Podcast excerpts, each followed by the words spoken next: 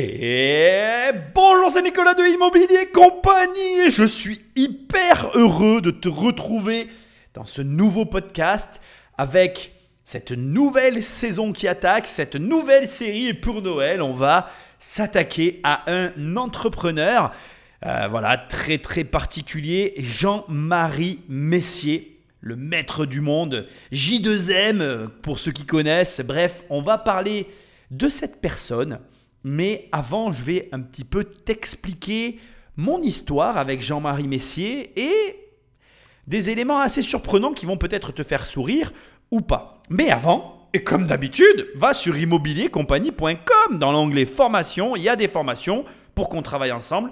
Tu cliques, tu cliques et tu accèdes à mon programme. Ou alors, tu vas dans l'onglet livres, tu cliques, tu cliques et tu reçois des livres dans ta boîte aux lettres. Ou alors, tu vas dans l'onglet coaching parce que j'ai revu tous mes coachings et pour Noël, bah, je te conseille d'y aller. Bref, indépendamment de tout ça, prends le téléphone d'un ami et abonne-le sauvagement à l'émission. Laisse-moi des étoiles et un commentaire là où tu écoutes ce podcast. C'est ce qui m'aide à référencer ces émissions. Merci à tous et à toutes d'être toujours aussi nombreux à m'écouter. Ça me fait extrêmement plaisir. Et il est temps de t'expliquer. Alors, tu risques peut-être d'être déçu. Il n'y a pas euh, d'histoire avec J2M à proprement parler, dans le sens où je ne l'ai pas rencontré. Il ne fait pas partie de ma vie d'une quelconque manière que tu puisses l'imaginer. Par contre, voilà comment euh, ça s'est passé pour moi.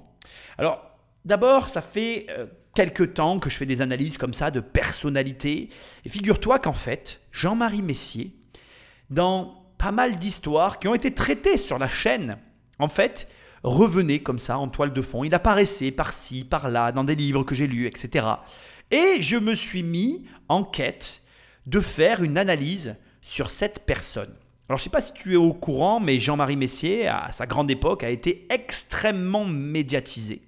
Et il a construit une société relativement importante, et on va le voir, dans ce podcast, qui peut-être sera une série de podcasts, nous allons voir ça ensemble.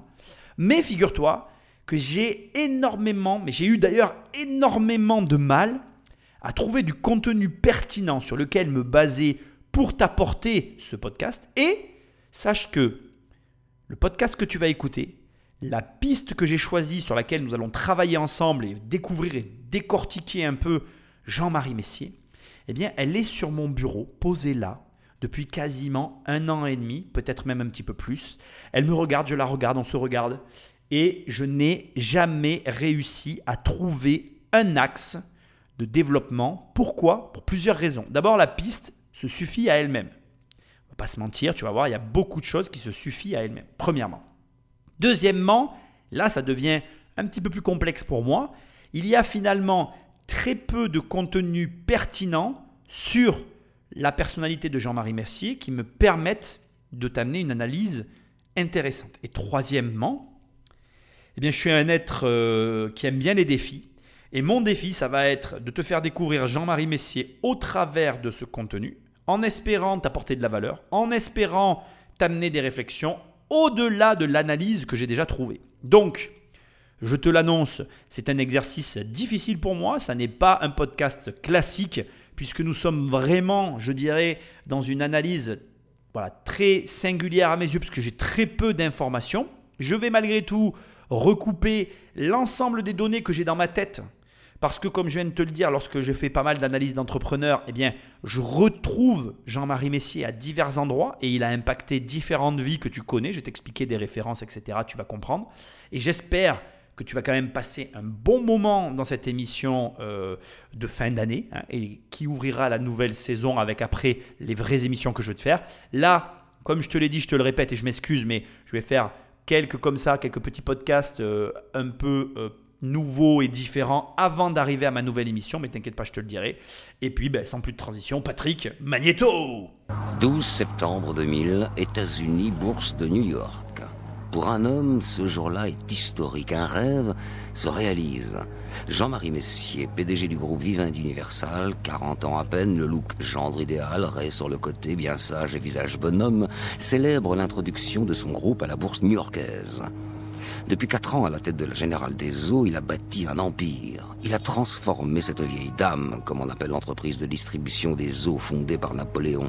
Il l'a transformée en multinationale présente dans plus de huit domaines d'activité.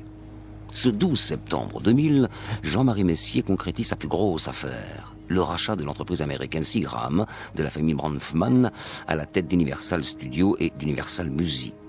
D'un coup d'un seul, Vivendi devient le deuxième plus grand groupe de communication au monde et le numéro un mondial de l'industrie du disque, rien de moins. Un Frenchie serait donc capable de s'imposer en Amérique.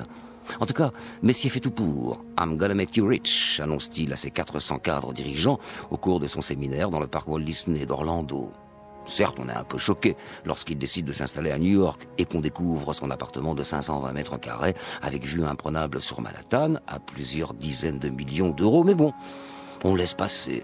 Car en vérité, beaucoup sont subjugués par ce jeune prodige. Bon, on attaque et je te voilà, je te préviens à l'avance, l'émission risque d'être à des moments très techniques. J'espère que tu vas l'apprécier pour autant et j'espère que tout ça va te permettre d'évoluer et de réfléchir à tout ça. Donc ici, on a un beau résumé d'un point culminant de Jean-Marie Messier au moment où, le 12 septembre 2000, il réussit son introduction en bourse. Alors, le terme réussir est ici euh, largement surévalué car ça a été un chemin de croix, un chemin du combattant et euh, voilà, non sans mal et non sans difficulté pour arriver à ce résultat. Là où je vais rejoindre euh, notre euh, très chère voix off dans euh, l'analyse et la façon dont il a de présenter Jean-Marie Messier, c'est que je ne pourrai à aucun moment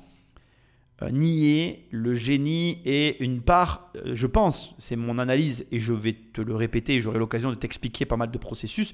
Je suis convaincu que Jean-Marie Messier a une compréhension assez singulière déjà, propre à lui-même de la finance, donc euh, une connaissance et une interprétation et une approche de la finance qui lui est propre, mais qui est, à mon sens, euh, encore plus aujourd'hui euh, représentatif du marché actuel. Et je vais te faire un parallèle qui va te paraître, au premier abord, peut-être pas forcément compréhensible, et pourtant tu vas comprendre, Jean-Marie Messier, avec les anciens outils, n'a pas fait quelque chose de très différent de ce qui se pratique actuellement dans les crypto-monnaies avec les levées de fonds euh, autour de la crypto, les ICO, si je ne dis pas de bêtises, je ne vais pas faire des recherches sur les crypto-monnaies ici. Moi, je vais t'apprendre la finance traditionnelle dans ce podcast. Donc ne m'en veux pas si au niveau des cryptos, je me plante. Mais en gros, euh, tous ces systèmes qu'actuellement on fait avec des tokens, etc., n'est ni plus ni moins qu'une version très numérisé et plus simplifié de ce qu'a fait Jean-Marie Messier avec son groupe Vivendi Universal. Ça a été, mais alors vraiment, une, une boucherie pour arriver pour lui à ce résultat. Pourquoi? Alors boucherie, le terme est peut-être un peu fort, mais c'est volontaire. Très compliqué en interne, parce qu'il faut comprendre que il y, a, il y avait des sociétés enclavées les unes dans les autres. Et la problématique, c'est que le groupe Vivendi Universal est un groupe créé par Jean-Marie Messier, finalement qui a été issu ou qui a pu exister grâce à euh, la, euh, euh, comment dire, j'ai perdu son nom, ça y est, excuse-moi, je vais te, ça, va me revenir. Grâce à hum, la Générale des Eaux qui va s'appeler pendant un moment, enfin que je vais ici appeler Océane, donc tu retrouveras des écrits sous le terme d'Océane si tu fais toi-même des recherches. Et en fait, euh, la compagnie Océane, qui est l'ancienne Générale des Eaux et dont les porteurs, donc en fait, la Société Générale des Eaux, euh, qui avait en fait déjà des actionnaires qui étaient toi, moi, des particuliers, euh, des institutionnels, etc., a permis la création de Vivendi Universal, qui a permis finalement euh, l'achat et la frénésie d'achat que Jean-Marie Messier a pu mener durant sa carrière à la tête de cette société. Mais, mais, mais, mais, mais attention, revenons maintenant à, ce qui nous intéresse ici. Il faut comprendre que, par exemple, on va, on va, on va prendre toi. On va imaginer que toi, tu étais en fait propriétaire d'une action de la Générale des Eaux. Mais il y a un mec qui a pris la direction de cette entreprise, la Générale des Eaux, et qui, tu es content de lui d'ailleurs, tu es content de ce qu'il fait, il gère bien l'entreprise, etc. Et puis il t'annonce, il te dit, donc je te schématise, hein. il te dit, ah ben tiens, comme on a bien gagné de l'argent l'année dernière, on est en 98, j'ai créé une nouvelle société grâce à ta société, dans, dont tu es actionnaire, qui s'appelle euh, Vivendi Universal. Jusque-là, euh, pas de souci, tu, vas, tu vas avoir, on t'indique que tu vas avoir des informations vis-à-vis de ça et que finalement euh, tu vas du coup avoir des droits qui vont s'ouvrir sur cette société et sur ses parts puisque tu es quelque part euh, pas à l'origine, c'est pas vrai, tu vois, mais ton argent qui soutient quelque part euh, la Générale des Eaux a permis la création de cette, société. Mais cette société, non seulement tu as permis sa création, mais en plus elle s'est mise à acheter d'autres sociétés. Et puis elle commence à être grosse. Putain, c'est Vivendi Universal, quoi, tu vois, qui rachète Universal d'ailleurs. Et donc ça devient gros, et puis ça devient tellement gros que ça devient plus gros que la Générale des Eaux. Puis à un moment donné, ben, introduction en bourse. Et là, en fait, qu'est-ce qui se passe en interne?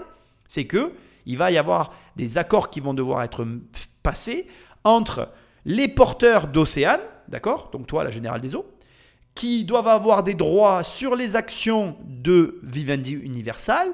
Et en même temps, il va y avoir un cours de Vivendi Universal qui va être différent des droits qui sont ouverts sur Océane et qui va devoir te permettre à un moment donné de t'y retrouver. Alors ça veut dire quoi tout ce charabia?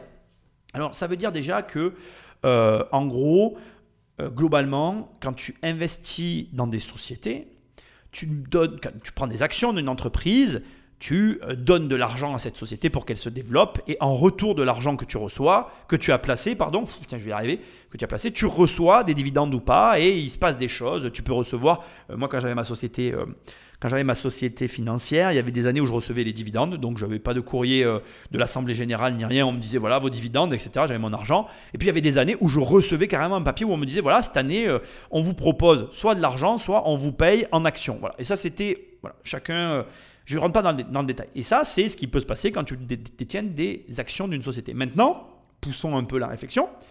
Euh, tu as un changement de président, comme euh, j'ai fait l'analyse de Carlos Ghosn, je t'invite à écouter le podcast, qui est un superbe podcast euh, sur cette personne. Et tu as un changement de président, comme quand Carlos Ghosn prend la direction de Renault, et là, ce nouveau président, ce nouveau directeur, pardon, ce nouveau PDG, eh bien, se lance dans des, comment je dirais, des, des, des, voilà, des rachats, enfin, il se lance dans la gestion de sa boîte et puis il génère des bénéfices et puis il fait de l'argent avec ses bénéfices. Et quelque part, quand tu as de l'argent placé dans une société, tu soutiens aussi, directement ou indirectement, le euh, PDG à la tête de l'entreprise. Et du coup, le fait est que pour moi, tu paries aussi sur les hommes à la tête. Quand tu me donnes de l'argent à une entreprise comme Coca-Cola, comme Vivendi Universal, comme Renault, tu peux donner de l'argent à la marque, mais pour moi, tu donnes aussi de l'argent à la personne. Et je pense que un mec comme Jean-Marie Messier était une personne à qui les gens avaient envie de donner l'argent parce qu'il représentait quelque chose. Et il a, il a travaillé euh, difficilement pour arriver à obtenir cette image qui allait lui générer de l'argent. Bref, ce que j'essaye de te dire, c'est que donc en interne, Jean-Marie Messier se retrouvait finalement à la tête de plusieurs sociétés, dont un groupe en dessous duquel il essayait de polariser, c'est pas le bon terme. Il essayait d'organiser des activités filles pour 8 au total, donc 8 sociétés euh, qui avaient des activités très différentes, qui allaient de la régie euh, de l'eau sur un territoire français jusqu'à euh, la production de films avec Universal aux États-Unis et de musique et etc. Donc si tu veux, il couvrait comme ça un large spectre. Il s'était quand même énormément orienté vers les métiers de la communication, SFR, Canal+, Universal, et c'est le petit Frenchie qui arrive aux États-Unis et qui veut croquer la grosse pomme. Ça, c'est tout à son honneur. Je salue le, mouvement, le geste et l'activité. Mais, mais, mais, mais, mais, recentrons tout ça. Revenons maintenant à nos moutons. Et nos moutons sont les suivants. En interne, donc, on a plusieurs sociétés qui se sont organisées. Et comme ça a été très justement dit, tout est possible grâce à la Générale des Eaux. Et là, donc, on a d'un côté Jean-Marie Messier qui doit trouver un terrain d'entente avec ses investisseurs. Les investisseurs de l'autre qui doivent avoir du coup un tarif préférentiel avant une introduction en bourse avec laquelle bien ils ont quelque part un bénéfice garanti. Donc en gros, quand tu rentres dans ce genre de deal, tu sais d'avance à quel cours l'action va être ouverte et toi tu vas payer moins cher. Donc qu'est-ce qui va se passer? Il va se passer que, c'est très simple, en fait, tu sais que tu vas gagner de l'argent et si tu étais un gros actionnaire de la Générale des Eaux, tu es assis sur un gros bénéfice. Et donc, ce que tu dois comprendre, c'est que il y a ici deux intérêts qui se, qui se confrontent. D'un, d'un côté, l'intérêt de Jean-Marie Messier qui est de dire je dois maintenir mon cours à un certain niveau parce que je veux attirer des institutionnels et lever plus d'argent pour continuer mes projets. Et de l'autre côté, je dois quand même trouver, enfin j'ai pas le choix, de toute façon il n'avait pas le choix que de trouver un terrain d'entente avec mes actionnaires de la première heure qui ont de toute façon une ouverture de droit sur les titres de cette nouvelle société et pour lesquels, tant que je n'ai pas trouvé de terrain d'entente, je ne peux pas m'introduire en bourse. Ça, c'est aussi hyper important. Je te la fais très courte parce que j'ai fait des recherches. Il faut que tu saches que quasiment, j'exagère un peu, mais presque jusqu'à la dernière minute, ils avaient du mal à s'entendre. D'accord? Donc maintenant, il y a euh, trois termes. Je vais me contenter de trois termes que je vais un petit peu t'expliquer au niveau de la finance pour que tu comprennes un petit peu tout ce qui s'est passé. Premièrement, les Bouch Deal, donc B-O-U-G-H-T Deal. Donc les Bouch Deal, c'est quoi? C'est des opérations assez courantes qui consistent pour une banque à acheter un bloc d'actions d'une entreprise afin de la revendre ensuite à des investisseurs. C'est un processus qui se fait notamment lors des introductions en bourse et euh, ça permet à la banque en achetant plusieurs actions d'essayer de les revendre entre guillemets en avant-première à ses clients avec elle aussi un intérêt. Donc déjà, il y avait un bout deal sur l'introduction de euh, la société de Vivendi Universal lors de l'introduction en bourse. Ça, c'est la première chose. L'introduction en bourse, ça se fait en OPO. Donc, c'est quoi? C'est une offre à prix ouvert. C'est la façon la plus classique, en fait, finalement, de mettre des actions sur le marché. Donc, on fixe une quantité avec une fourchette, une fourchette, pardon, ma langue a fourché, avec une fourchette indicative de prix sur les titres qui seront mis sur le marché. La, fourchette de prix peut être modifiée en fonction de la demande. Et très souvent, ces offres à prix ouvert sont couplées à un placement garanti. Donc là, c'est ce qui a été fait en parallèle. Et dernier élément que je veux absolument que tu gardes en tête parce que c'est hyper important.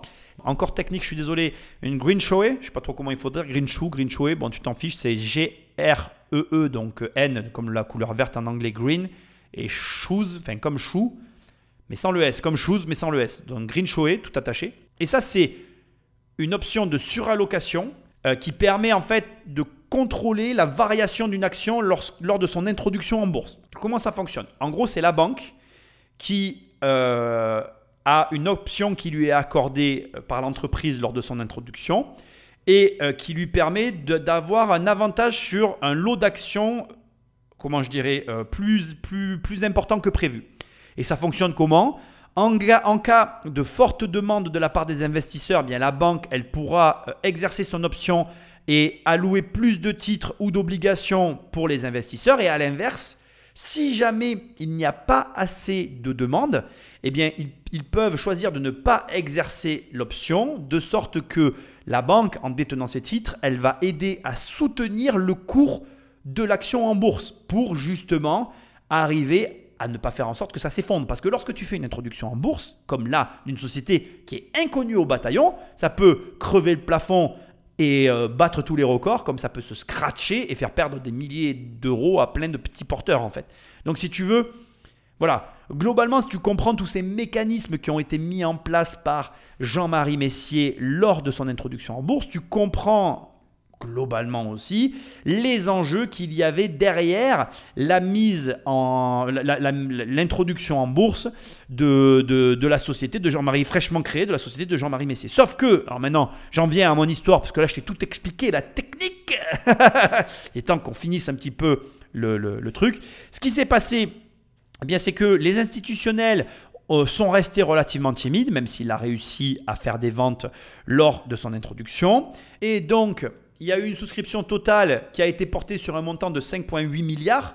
Ce qui est assez ironique puisqu'ils ont pu utiliser du coup euh, la possibilité de greenwasher sur 400 millions d'euros. Enfin bon bref, on va pas parler de ça. Ce qu'il faut noter, c'est que euh, les souscriptions sont restées inchangées à 1,1 milliard par rapport à ceux qui avaient souscrit lors de la première offre et que les investisseurs euh, donc institutionnels ont souscrit pour 2,2 milliards lors de l'offre. Donc au final, Ça, n'a pas. C'est en soi euh, exceptionnel ce qu'il a réussi à faire à ce moment-là, mais ça n'a pas été. Comment je vais dire Ça n'a pas été sans. Ça n'a pas été sans difficulté. Et je veux que tu le mesures. Malgré tout un tas d'éléments, ça n'a pas été simple. Mais c'est tout à son honneur parce que, en attendant, il a fait quelque chose que ni toi ni moi n'avons jamais fait. Et surtout, tu vas voir qu'il y a énormément de choses à apprendre dans cette affaire.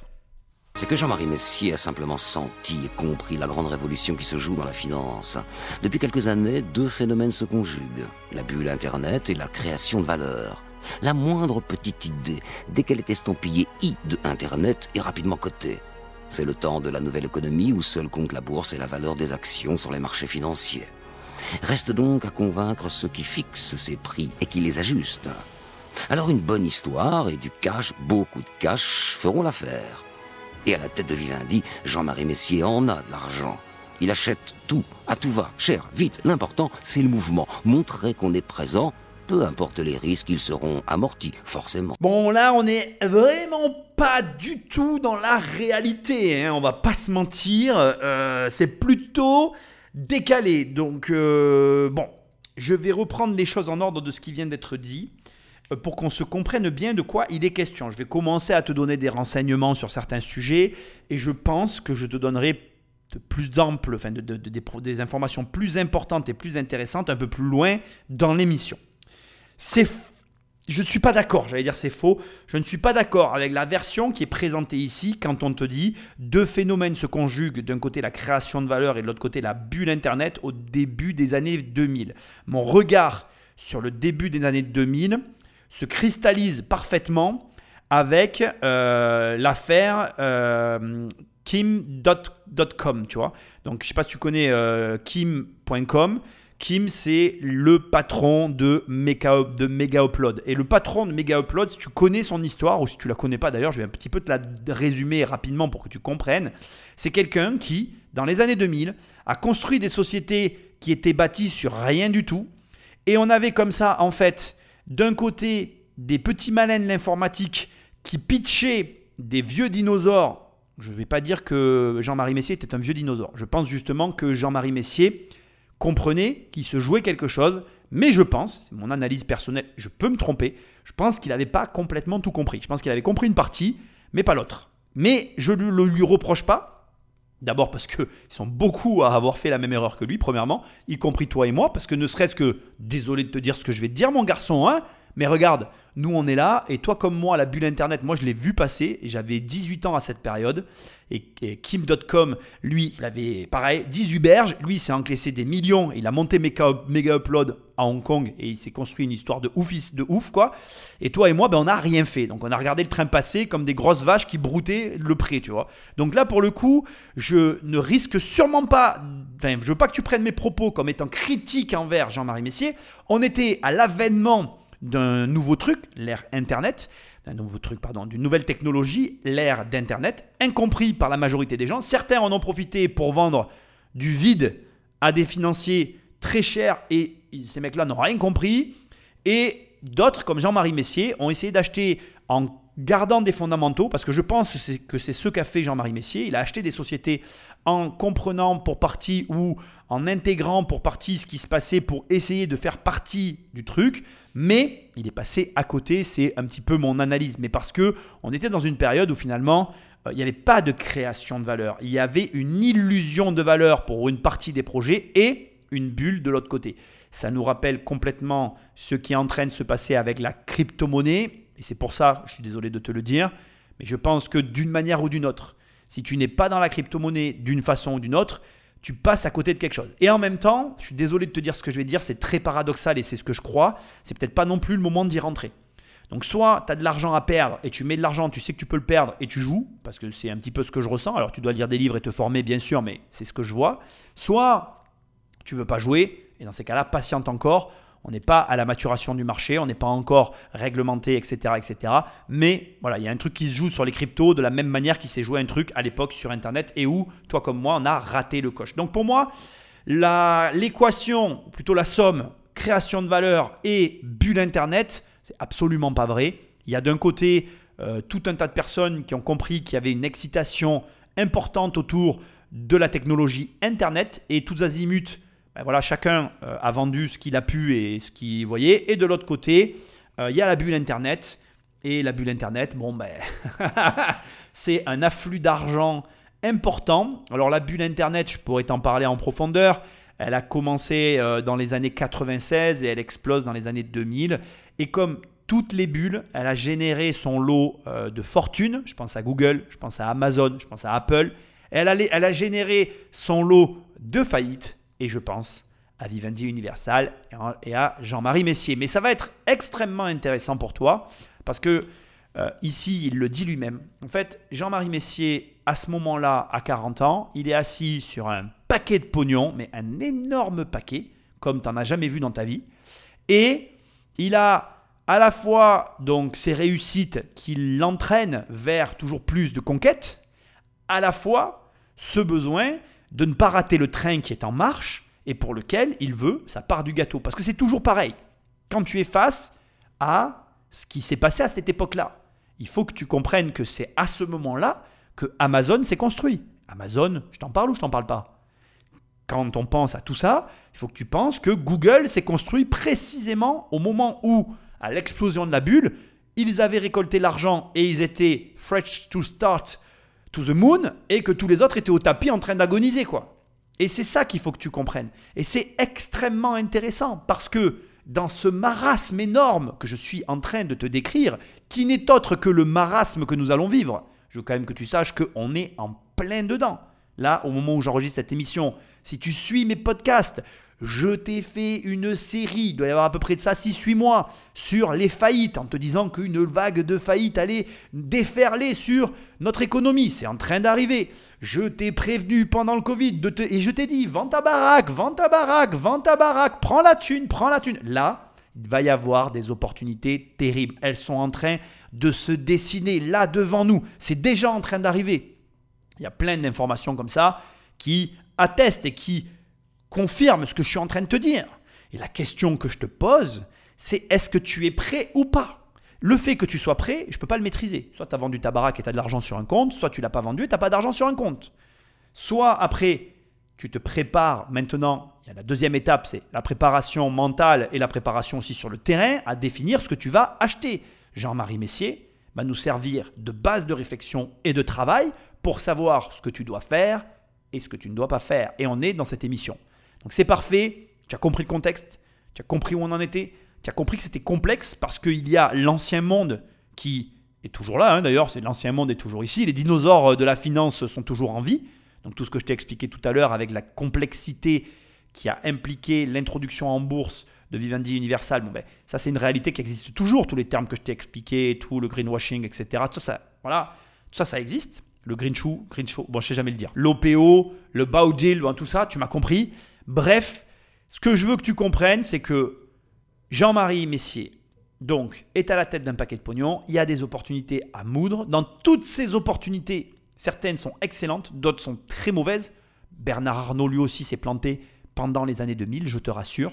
Donc, maintenant, on va voir un petit peu comment tout ça s'est enclenché pour lui et comment il a agi et réagi. 12 septembre 2001, New York. Au lendemain des attentats et un an jour pour jour après l'introduction en bourse de Vivendi Universal, l'un des premiers Français à s'exprimer aux États-Unis, c'est précisément Jean-Marie Messier. Écoutez, j'étais dans mon bureau hier et je dirais que patron ou pas patron, l'horreur est la même pour tout le monde. Apparemment, on s'est serré les coudes à New York. On nous indiquait que vous aussi, vous aviez donné votre sang. Oui, absolument. Je dirais c'est la moindre des choses, mais on a surtout 5000 euh, salariés ici, chez Vivendi Universal à New York. Et la première chose qu'on a faite, c'est bien sûr de les inciter à donner leur sang. Alors, on ne peut pas s'empêcher de vous poser la question quand même. Vivendi Universal euh, en France, c'est l'un des symboles de ce capitalisme un peu triomphant. C'est à ce symbole-là qu'ont voulu s'attaquer les terroristes. Est-ce que vous, vous avez ça aussi un peu euh, dans un coin de votre tête? Aujourd'hui, quand, j'entends parler de capitalisme de marché, j'ai juste envie de dire que c'est incongru et que ce qui compte le plus, c'est la solidarité immédiate, c'est la solidarité de, de proximité. Ça compte beaucoup plus que le marché aujourd'hui. Merci. On est tous américains de ce point de vue-là ce soir. Les Français sont interloqués. L'intervention laisse pantois. Jean-Marie Messier était-il vraiment l'interlocuteur idoine dans pareil moment? On apprendra plus tard que c'est lui qui a insisté pour témoigner. Pour de nombreux observateurs, ce 12 septembre 2001 est une rupture. En un an à New York, jour pour jour, quelque chose a changé chez Jean-Marie Messier. La communication est devenue presque mégalomane. Pour cause, l'empire de Citizen Messier vacille, oui. Mais pourquoi et comment? Essayons de comprendre. De mon analyse et je te partage ici ma vision, il y a un élément qui, je trouve, ne ressort pas assez concernant Jean-Marie Messier, c'est ce que j'ai tenté de, ce que je me suis hasardé, pardon, à essayer de t'expliquer tout à l'heure concernant son groupe, l'argent euh, qu'il a essayé de lever au travers de la bourse et le rapport qu'entretient finalement un grand patron avec ses actionnaires et finalement avec la bourse. Je pense que ça, c'est quelque chose qui pour moi ressort parfaitement avec le profil de Jean-Marie Messier et pas assez de manière générale quand on parle des marchés financiers, de la bourse, etc. Je m'explique.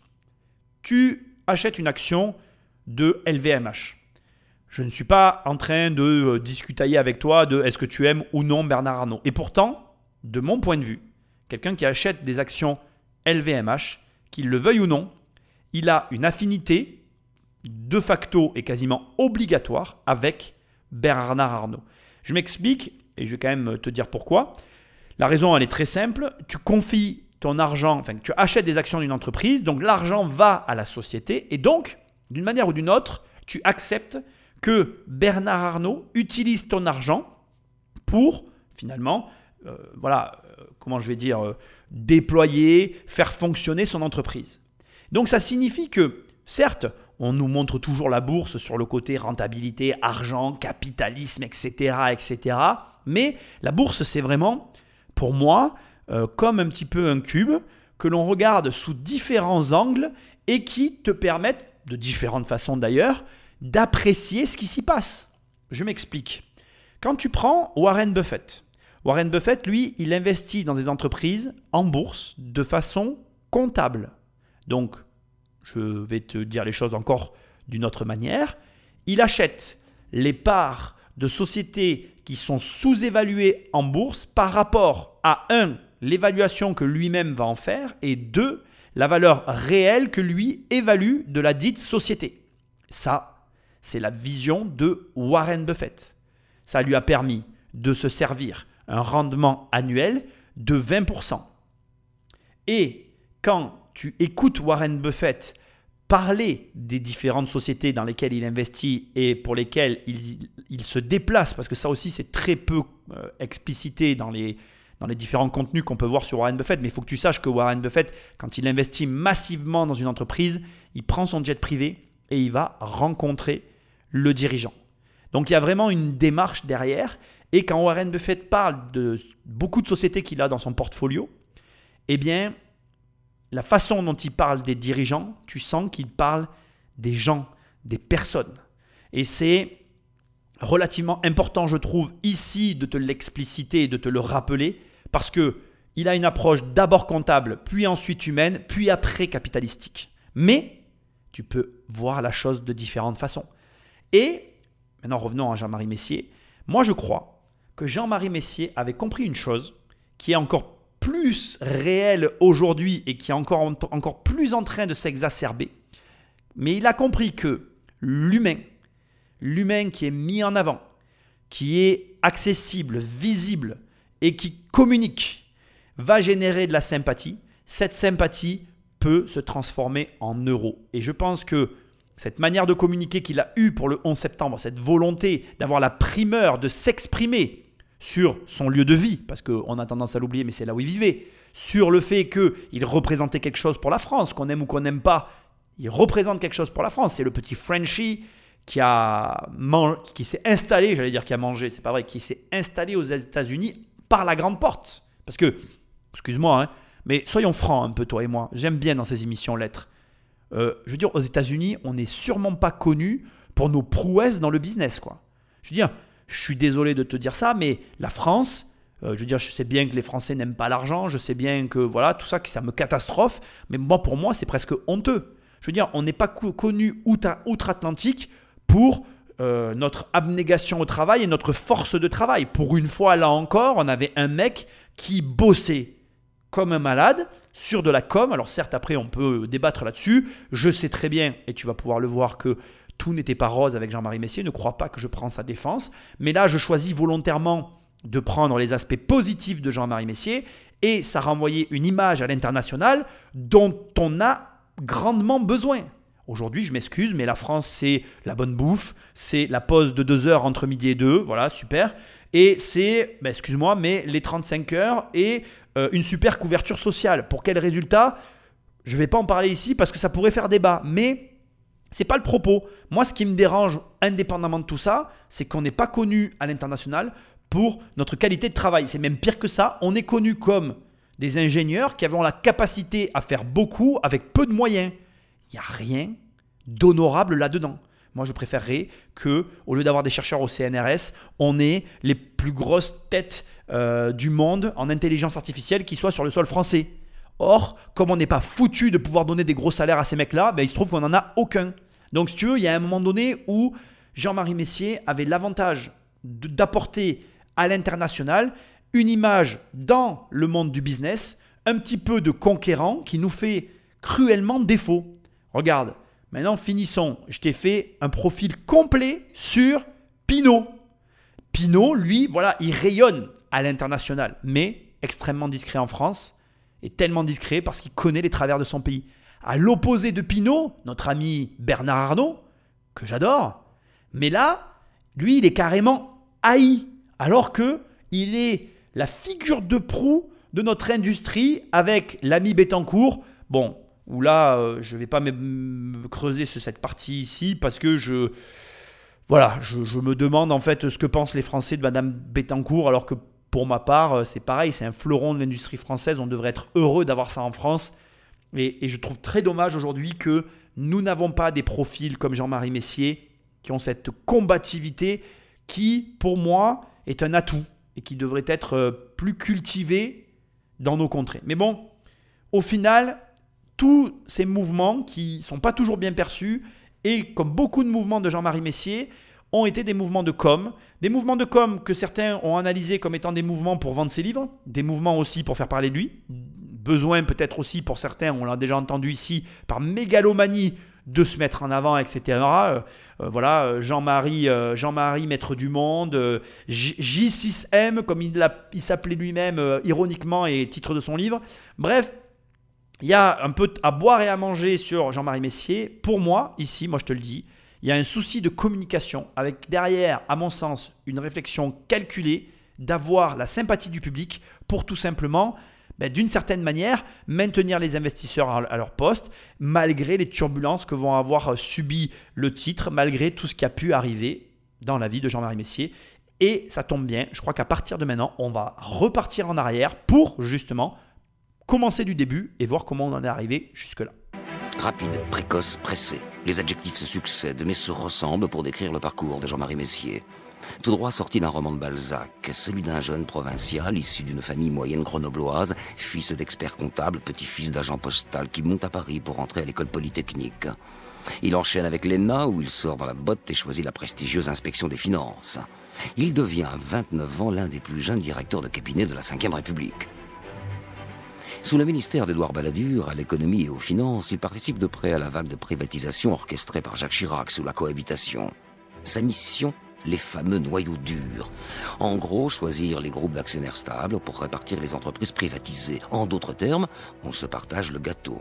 Et s'il ne tient pas le couteau, Jean-Marie Messier négocie les parts au bon endroit, au bon moment. Les grands patrons charment le jeune conseiller.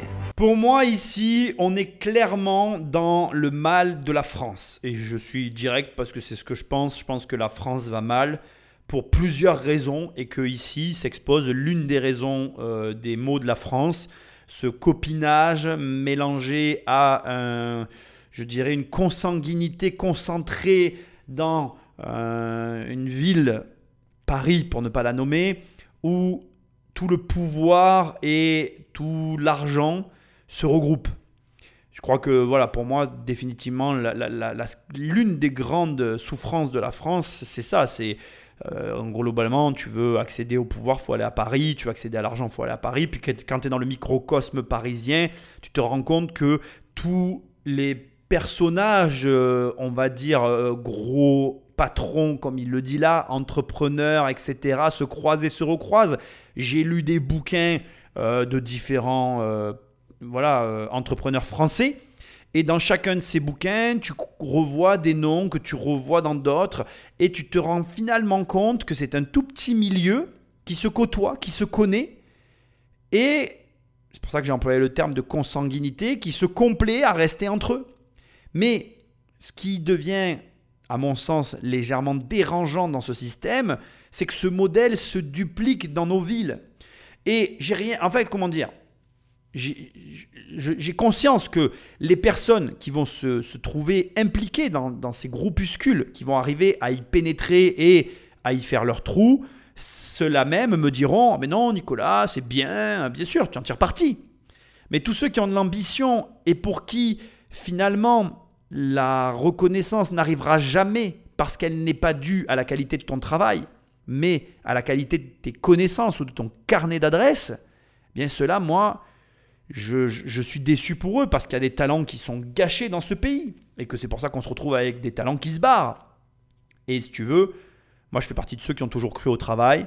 Je travaille dans mon coin et je travaille et je travaille et je suis convaincu que ben, tu augmentes le rythme jusqu'à ce que ça explose. En fait, c'est tout ce qu'il y a à faire. Maintenant, maintenant, on va pas se mentir, Jean-Marie Messier, polytechnicien énarque, a, au travers de ses études, gagné 20 ans euh, de, de, boulot que moi j'ai fait dans mon coin, en fait, et que toi tu peux peut-être en train de faire.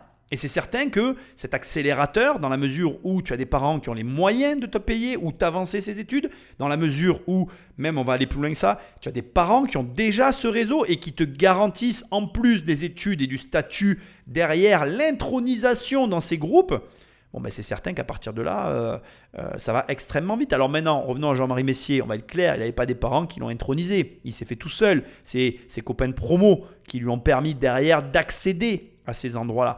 Mais si tu es en France et que tu m'écoutes, tu vas devoir créer des liens. Tu vas devoir créer des liens, ça va devoir faire partie de ton jeu ou alors, je ne suis pas du tout un exemple, mais je vais quand même un petit peu faire un parallèle, tu vas devoir bosser comme euh, un fou pour compenser. Moi, par exemple, j'ai toujours détesté tous ces trucs. Je refuse de rentrer dans, dans des cercles et des machins et des trucs. J'ai horreur de ça. J'ai absolument pas envie euh, voilà, ni d'être redevable, ni de faire partie de je ne sais quoi. En tout cas, en ce qui concerne mon travail. Après, attention, j'ai des amis, et mes amis, je les apprécie tous euh, autant qu'ils sont, je les juge pas et je prends les gens comme ils sont. Ça, c'est, c'est pas de ça dont on parle. Je te parle dans ton travail, avoir un réseau professionnel qui te permet d'accéder, on va dire, à certaines choses plutôt qu'à d'autres. Eh bien, ça, en France, c'est important. Et je vais quand même te donner des conseils. Il y a quand même, je dirais, il y a trois points pour moi qui te permettent, si tu n'as pas la chance, comme Jean-Marie Messier, si tu n'as pas la chance, comme plein de Français aujourd'hui, d'avoir accès à ces réseaux-là, de te constituer ce réseau. Alors les trois choses sont les suivantes. La première, c'est de gagner de l'argent. Ça paraît tout bête, mais gagne de l'argent. Et même si tu m'écoutes et que tu gagnes un petit salaire, rappelle-toi que moi j'ai commencé avec rien du tout. Économise, épargne ton argent, arrange-toi pour faire partie aux yeux de ton banquier de la minorité du portefeuille qui gère. Ça, c'est un premier conseil facile que tout le monde peut appliquer. Ton banquier gère majoritairement des découverts, des impayés, des problématiques de recouvrement, des gens qui répondent pas au téléphone et qui filtrent leurs appels parce qu'ils veulent pas parler à leur banquier. Voilà, ils gèrent ça au quotidien. Ça, c'est, ils arrivent, c'est leur premier problème. Soit ce client dont ils n'entendent jamais parler, et que quand ils se connectent à tes comptes, ils s'interrogent sur comment ce mec qui a aussi peu d'argent fait pour avoir autant d'argent sur ses comptes Soit cette personne-là. Certes, ça demande beaucoup d'efforts, beaucoup de, de, on va dire de, de, voilà, de, contraintes au quotidien hein, avec ton argent, mais tu peux le faire. Crois-moi, tu en es beaucoup bien plus capable que ce que tu imagines. Moi, j'ai autour de moi, euh, là, récemment, j'ai euh, une personne dans mon entourage qui suit mes conseils elle m'a donné son objectif de l'année qu'elle avait atteint en chiffres sur ses comptes. Et je suis hyper heureux pour elle. Et même elle, elle m'a dit qu'elle aurait jamais cru qu'elle était capable d'épargner autant d'argent, tu vois. Et aujourd'hui, de nouvelles possibilités s'offrent à elle. C'est possible. Maintenant, je vais pas te mentir, t'as pas d'argent, c'est très dur. Voilà, ça c'est certain que ça se fera pas de façon magique. Bon, ça c'est le premier conseil. Deuxième conseil, devenir une opportunité pour les personnes autour de toi. c'est la meilleure manière que j'ai eue de te présenter ce conseil. Je t'explique, c'est un petit peu compliqué, tu vas comprendre. Tu m'écoutes peut-être et tu as un travail très bien et ce travail, euh, soit en soi, il est alimentaire et dans ces cas-là, tu vas devoir développer une autre compétence qui va devoir te rendre visible comme étant une opportunité aux yeux de, des personnes qui t'entourent, soit ton travail en soi génère des opportunités et tu deviens excellent dans ce que tu fais. Donc je m'explique. Première option, on va prendre la dernière, celle que j'ai donnée. Tu as un travail qui génère des opportunités en soi. Il faut que tu deviennes excellent dans ce que tu fais. Tu deviens excellent. Devenir excellent, ça veut dire tu fais ce que les autres ne font pas. Tu es là où les autres ne sont pas. Tu as la capacité à produire des résultats du coup que les autres ne sont pas capables de faire. Et ça, ça doit faire de toi une personne qui est connue pour sa force de travail et l'excellence dans ce qu'elle fait au point où on te recommande, on te conseille, on te désigne comme étant cette personne capable de générer des opportunités, etc., etc., dans ce que tu fais. Mais tout ce que je viens de te dire, et ça va me faire passer au deuxième point et en même temps te donner des précisions, j'insiste bien, il faut que ton boulot soit une opportunité. Je m'explique, moi j'ai eu ma période où je faisais des petits boulots, mais à côté je faisais de l'immobilier. Et ma valeur ajoutée pour toutes les personnes qui m'entourent, ça a toujours été l'immobilier. J'ai jamais cherché à devenir excellent quand j'ai travaillé dans tel ou tel magasin. J'ai jamais cherché à devenir excellent quand j'ai travaillé dans tel ou tel petit boulot. Non, je cherchais qu'à devenir excellent que en immobilier, parce que l'immobilier était une opportunité pour les gens qui me fréquentaient. Donc je voulais devenir cette opportunité-là. Et donc toi, tu dois travailler un sujet au point d'en devenir une opportunité. Et si tu es cette opportunité, qui que tu sois, tu finiras par attirer des personnes qui constitueront ton réseau. Ce qui m'amène au troisième conseil qui est le dernier. Crée-toi un réseau de professionnels, élargis, sors de ton département, va chercher loin les personnes qu'il te faut pour t'aider, mais, important, entretiens ce réseau, entretiens-le dans tous les sens du terme. Travaille avec eux, appelle-les, contacte-les, va au resto, avoir un réseau, ça coûte cher. Pas te mentir. Mais un bon réseau, une bonne valeur que tu t'es construit toi-même, une valeur travail qui te ressemble, ça n'a pas de prix. Et tu es capable de te le construire. Si tu respectes tout ce que je viens de te dire, tu peux te constituer un réseau français puissant malgré que tu sois le fils de personne. Voilà, je voulais te le dire parce que dans la situation qu'on est en train de décrire de Jean-Marie Messier, il a effectivement un avantage non négligeable. Il a fait l'ENA. L'ENA, il est devenu un énarque et donc du coup, il avait un réseau de facto qui avait une énorme valeur pour lui. Mais, ceci étant, comprends que ça peut euh, toi aussi t'arriver indépendamment de ce type d'études. Or, Jean-Marie Messier vit à l'étroit dans le secteur public. Non, ce qui l'intéresse, c'est le monde des affaires. C'est là qu'est le vrai pouvoir, maintenant. Et puisque rien ne l'arrête, il devient, 33 ans, le plus jeune associé gérant de la célèbre Banque Lazare, où il retrouve le Gotha des grands patrons français. Mais pour un temps, car Jean-Marie Messier se voit bien un jour diriger à son tour une entreprise. Dans toute histoire, il y a, à mon sens, l'élément qui crée la bascule. Quand tu regardes les histoires que j'ai pu analyser, à chaque fois, il y a toujours un moment où je te dis, là, euh, c'est à ce moment-là que tout s'est joué. Et je te le dis comme je le pense, et c'est fou parce que dans tous les reportages que je peux voir, dans tous les, les, voilà, les, descriptions, les analyses, etc., à chaque fois, le moment qui pour moi est le plus capital, c'est le moment qui dure, euh, voilà, comme là, quelques minutes. Bam, on passe à autre chose, genre, voilà, c'est pas ça qui nous intéresse, allez, on va vite aller à la faillite et tout. Les mecs se concentrent sur ce qu'on s'en fout, en fait, parce que franchement, on n'en a rien à foutre, et ne s'intéressent pas à ce qui a le plus d'intérêt. Et donc, je te le dis, mais vraiment, je t'assure, et note-le, dans toutes les histoires de gens qui y arrivent, et, je m'inclus, je m'excuse de le faire, pas pour parler de moi, mais je veux quand même que tu l'entendes, on a tous travaillé en banque. Je te le dis, entends ce que je te dis. On a tous travaillé en banque. Et alors, bien évidemment, hein, attention, hein, il y a banque et banque. Hein. Moi, j'ai travaillé en banque, mais j'ai pas travaillé chez Lazare. Demain, et je veux que tu l'entendes aussi, demain, une banque comme Lazare vient me voir et dit Nicolas, je t'embauche, je crois que j'y vais. Je crois que je suis capable d'arrêter ce que je fais et d'y aller. Pourquoi? Parce que je vais apprendre la vie, quoi. Mais je vais pas apprendre la vie en mode euh, comme j'ai appris la vie quand j'étais en banque, euh, la vie de la banque française, tu vois. Là, je vais apprendre la vie de la banque euh, à niveau international en mode compétition. Je veux dire, là, donc quand Jean-Marie Messier fait ce choix pour sa carrière, il ne le sait pas, mais pour moi, il prend la décision qui va changer sa vie. Donc, il rentre chez Lazare et Frères, dont à 32 ans, il devient le plus jeune associé de l'histoire. Et à partir de là, bon, ben pour moi, c'est guinguette entre, d'un côté, la connaissance avancée de la finance qui va emmagasiner. Euh, ça, ça n'a pas de valeur. Je veux dire, de quoi on parle quoi Je veux dire, il est payé pour ça. Je veux dire, moi, tu, je serais prêt à payer pour savoir. Lui, il était payé pour apprendre. Tu vois. Et en plus, c'est là où tu vois la, comme quoi, des fois, une carrière, elle est aussi décisive dans ta réussite. Le paradoxe du truc. C'est-à-dire que demain, moi, je paye pour apprendre. On va me donner la théorie. Demain, toi, tu payes pour apprendre. On va te donner la théorie. Mais lui, il était payé pour monter les dossiers et les vivre avec ses clients chez Lazare. Et là, c'était au-delà de la théorie, c'était la pratique. Il connaît les leviers pour atteindre les objectifs, les risques, le pourquoi le dossier ne passe pas, qu'est-ce qui manquait, qu'est-ce qu'il aurait fallu. Il a les explications internes, on comprend les mécanismes. Ça n'a pas de prix.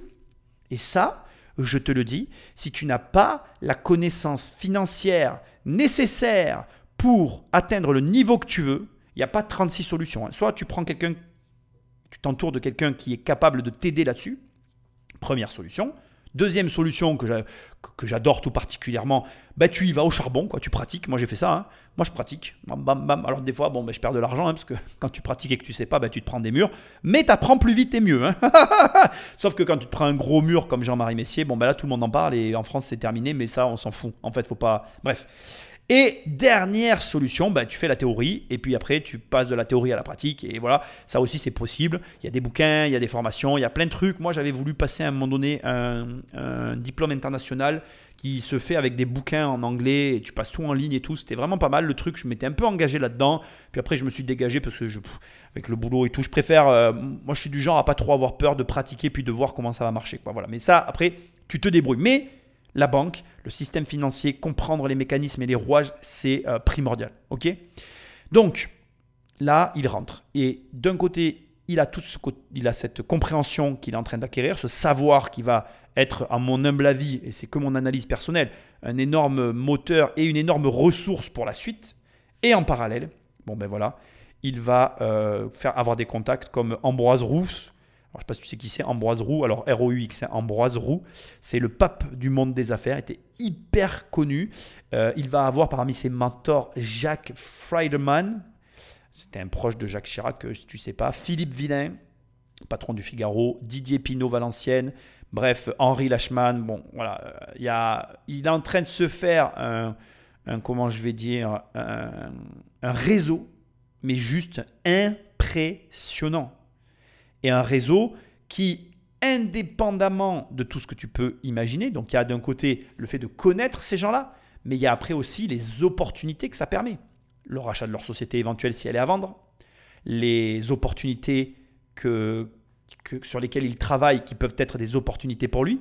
Et donc euh, tout ça, c'est à prendre en considération parce qu'à ce moment-là, il bascule pour moi, et de mon analyse, de l'autre côté, il bascule de l'énarque du voilà de la personne qui finalement est positionnée d'un siège à un autre au travers euh, d'un système que je connais très mal d'ailleurs, je ne vais pas m'en cacher, dont je ne sais pas grand-chose et qui ne m'intéresse pas, à je peux le faire, je suis aujourd'hui le banquier de ces gens, je vois comment ils font et j'en suis capable. Et ça, ce facteur-là, le fait de te dire je peux le faire, tu peux pas t'imaginer comment c'est déterminant. Je vais te donner un exemple, juste un parallèle.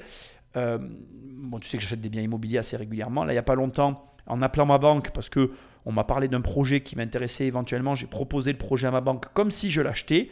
Le fait que le banquier me dise Mais c'est bon, Nicolas, je te suis, ça m'a débloqué dans ma tête en me disant Mais attends, mais en fait, tu peux aller sur ces projets-là, mais qu'est-ce que tu t'emmerdes en fait? Et ça, c'est le truc, il faut le vivre en fait. Et là, pour moi, chez Lazare, il a vécu, à mon humble avis, tout un tas de trucs qui ont fait que il s'est dit Je peux le faire. Et la machine s'est mise en marche à ce moment-là. Et toute ta vie, c'est le conseil que je te donne. Tu dois orienter ta vie vers ces moments-là. Tu ne dois pas chercher la richesse, tu ne dois pas chercher, euh, euh, chercher à, amasser le plus d'argent. Après, la gestion, tout ça, tu sauras faire en fait. Ne te prends pas la tête avec tout ça. Prends-toi la tête sur qu'est-ce que je fais dans ma vie pour provoquer, pour créer ces moments de bascule où, bam, tout va se transformer pour moi. Et ça, ça doit être ton leitmotiv. Ça doit vraiment être ce moment-là où je me dis, je peux le faire. Et je suis certain que chez Lazare, parmi le panel de gens qu'il a vu, bien sûr qu'il a été assis devant des gens qui, ont dû l'impressionner et qui ont dû lui faire se dire waouh, le mec, il a fait tout ça, blablabla. Bla, bla, tu vois, t'es impressionné par le gars. Mais je te le dis comme je le pense. Moi, pour moi aussi, pour fréquenter des gens de certains niveaux sociaux, il y a des gens que tu fréquentes et tu te dis Attends, mais s'il l'a fait, je peux le faire. Et c'est pas méchant pour l'autre. C'est juste que toi, quand tu rentres chez toi, tu te dis Mais, mais, mais ça, je suis capable de le faire. Alors pourquoi je le fais pas? Et c'est pour ça que tu dois rencontrer des gens. Parce que des fois, tu les rencontres et tu te dis Mais en fait, euh, en fait il, est comme moi, ce gars. Et il a quoi de plus il, déconne. Euh, des fois, tu vas rencontrer moi des mecs comme moi. Moi, je, je, je, suis pas du tout. Euh, je veux dire, qui que ce soit qui me rencontre, de toute façon, si tu suis mes podcasts, tu vois comment je suis. Je suis un mec basique, quoi tu me compte, tu te dis, eh ben en fait, il est basique. Donc, euh, je peux faire tout ce qu'il fait. Et donc voilà, tu peux tout faire. Et souvent, la seule barrière qui te sépare de toi et de toi multimillionnaire, ben c'est toi. c'est toi le problème. C'est toi qui te dis ah ben non, euh, ça ça doit être dur. Ah ben non, euh, j'arriverai peut-être pas à assumer. Ah ben non, j'oserais jamais demander, tu vois. Tous ces trucs, vas-y, vire tout ça de ta tête. C'est facile en fait, c'est simple. Mais après voilà, il faut le faire c'est certain que il faut le faire. Et parfois, parfois, et c'est là où il a eu un énorme avantage, tu vas juste pas savoir par quoi commencer.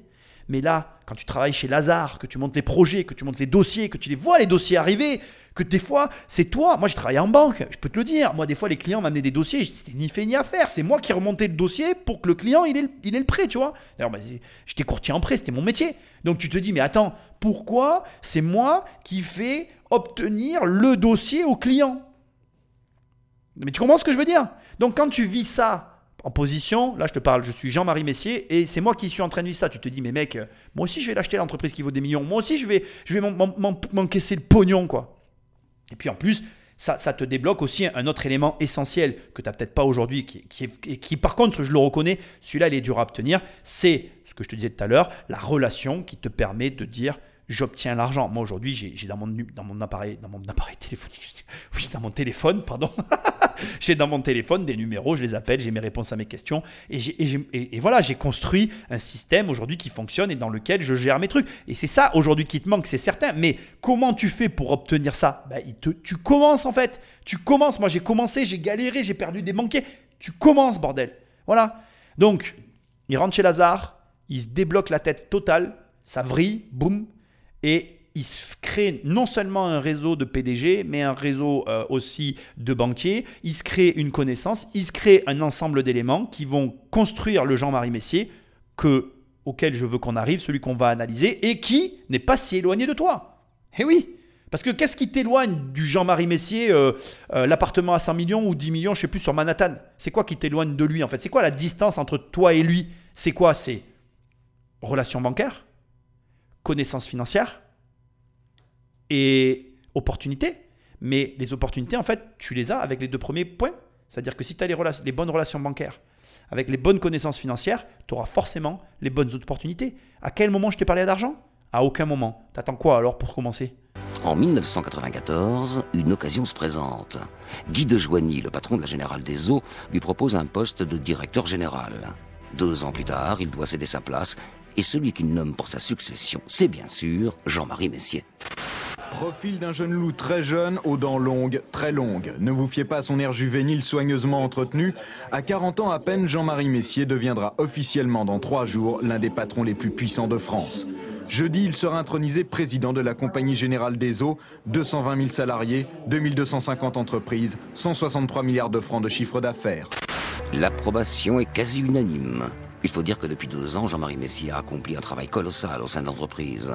Il a réorganisé, modernisé, surtout soigné l'image d'un groupe englué dans des affaires de corruption politique. À sa nomination, le redressement est bien là. Le chiffre d'affaires retrouve des couleurs. Le problème, c'est que les perspectives de croissance dans le secteur de l'eau sont faibles. Il faut donc accélérer la diversification des activités. Alors il place ses hommes de confiance et se lance dans ce qui l'intéresse vraiment, la conquête industrielle. Et on revient à ce que je viens juste de te dire. Elle sort d'où l'opportunité? De la banque Lazare.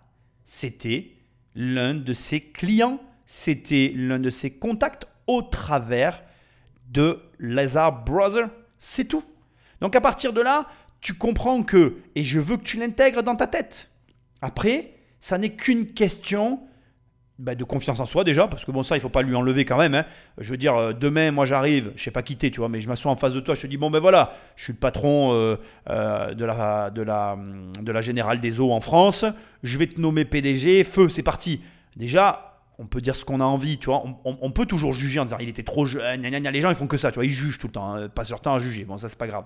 Mais indépendamment de ça, demande-toi si, au même âge, tu te serais senti capable de gérer le mastodonte dont il était question, avec en plus tout ce qui en découlait derrière, les affaires de corruption, les problématiques de chiffre d'affaires, la relance de la société. Je veux dire, tu sais, c'est très facile d'avoir des avis sur tout, quoi. Surtout sur les riches, en fait. Il y a beaucoup de gens qui ont beaucoup d'avis sur les riches, et de façon très amusante, 100% des gens qui ont un avis sur les riches sont des pauvres, en fait. Et 100% des gens d'ailleurs qui analysent les riches n'ont pas d'argent. C'est pour ça que j'ai lancé cette émission, que j'ai toujours voulu faire de l'analyse financière en ayant de l'argent, parce que tu as un regard différent en fait. Quand tu as un mec qui a du fric, qui te parle d'un mec qui a du fric, il t'en parlera pas de la même manière, tu vois. Et là, ce que tu dois te dire, et crois-moi, je peux t'en parler, hein, moi de mes 20 à mes 30 ans, ça a été une vraie galère l'immobilier. hein. Je pouvais pas des fois faire des rendez-vous. Ma mère devait venir avec moi parce que les gens voulaient pas me parler parce que j'avais une gueule de gamin et qu'on on me disait mais c'est qui ce gamin? C'est pas lui qui a pu acheter cet immeuble. Moi je veux parler à la personne qui est responsable. J'avais envie de les taper déjà parce que ça m'énervait, tu vois. J'avais envie de dire mais si, en plus c'est moi qui l'ai acheté tout seul. Moi je l'avais pas acheté tout seul. Ma mère a toujours travaillé avec moi si tu veux, mais mais j'ai peut-être à tort. Il faudrait qu'elle soit là. J'ai, sur certaines opérations, été moteur de l'opération. Et quand tu as en face de toi une personne qui vient pour t'acheter un logement et qui refuse de te l'acheter à cause de, à cause de ton jeune âge, c'est très énervant. Et crois-moi, tous les subterfuges que tu peux faire du style costard, euh, tu peux faire tout ce que tu as envie, j'ai tout essayé. Ça marche pas en fait. C'est un problème qui est lié à ce que je te disais tout à l'heure. Les gens ont un jugement, ils acceptent pas que quelqu'un de plus jeune réussisse que mieux qu'eux. C'est pareil, dans ma famille, un jour, j'ai eu un meilleur salaire que quelqu'un de beaucoup plus vieux que moi, qui avait fait carrière, qui, était responsable et tout. Je gagnais mieux que lui, il l'avait hyper mal pris. Moi, j'en avais rien à brère. Bah, J'étais courtier en prêt à Paris, je gagnais bien ma vie parce que les, prêts à Paris sont vachement élevés. Bon, ben voilà, c'est tout. Bon, bref, on va pas parler de ça. Là où je veux en venir, c'est que c'est facile d'avoir un avis négatif sur quelqu'un. Maintenant, c'est plus difficile d'imaginer les problèmes que peuvent générer le poste qu'il a eu à l'âge qu'il a eu. Je pense, et je te le dis, qu'à la Générale des Eaux, quand il est rentré, il devait y avoir beaucoup de personnes qui étaient plus âgées que lui. Et je pense, d'ailleurs tu remarqueras que la voix off nous l'a très justement dit, mais il a dit j'ai placé des personnes de confiance, il a, placé des personnes et de confiance, mais aussi avec lesquelles il pouvait échanger, travailler, discuter. Tu ne peux pas travailler avec quelqu'un qui te prend par-dessus la jambe et qui se dit ah ce petit con, euh, je l'écouterai pas de toute façon. Ça n'est pas possible. De même que, et c'est hyper important dans les histoires, que tu comprennes ces phases. La phase Lazare lui a aussi montré comment croître. Et dans l'entrepreneuriat, il y a plusieurs façons de croître. Et l'une des façons qui est carrément sous-cotée, c'est l'intégration. Je réintègre des entreprises à ma société. Et ce que tu dois comprendre, c'est que personne, mais alors je dis bien personne, ne réussit comme ça en claquant des doigts. Il n'y a personne qui arrive et qui réussit euh, en mode Ah, je suis tombé là par hasard et j'ai eu de la chance. Je ne nie pas l'existence de la chance, mais je crois en un phénomène bien précis qui est le suivant apprentissage, opportunité, chance, dans cet ordre. Je m'explique. Il y a toujours une phase d'apprentissage. Et c'est hyper important pour moi de te souligner ici qu'encore une fois, que sans Lazare, non seulement tout ça ne serait pas arrivé, mais c'est limpide dans mon esprit que les choix qui sont en train de se mettre en place quasiment immédiatement, parce que comme c'est dit ici, c'est tout à fait vrai, euh, Jean-Marie Messier a tout de suite cherché de la croissance externe au-delà du secteur de l'eau parce que le secteur de l'eau était limité. Et c'est d'ailleurs hyper intéressant de constater que il a choisi une stratégie dont je suis mais convaincu qu'il a simplement observé chez Lazare.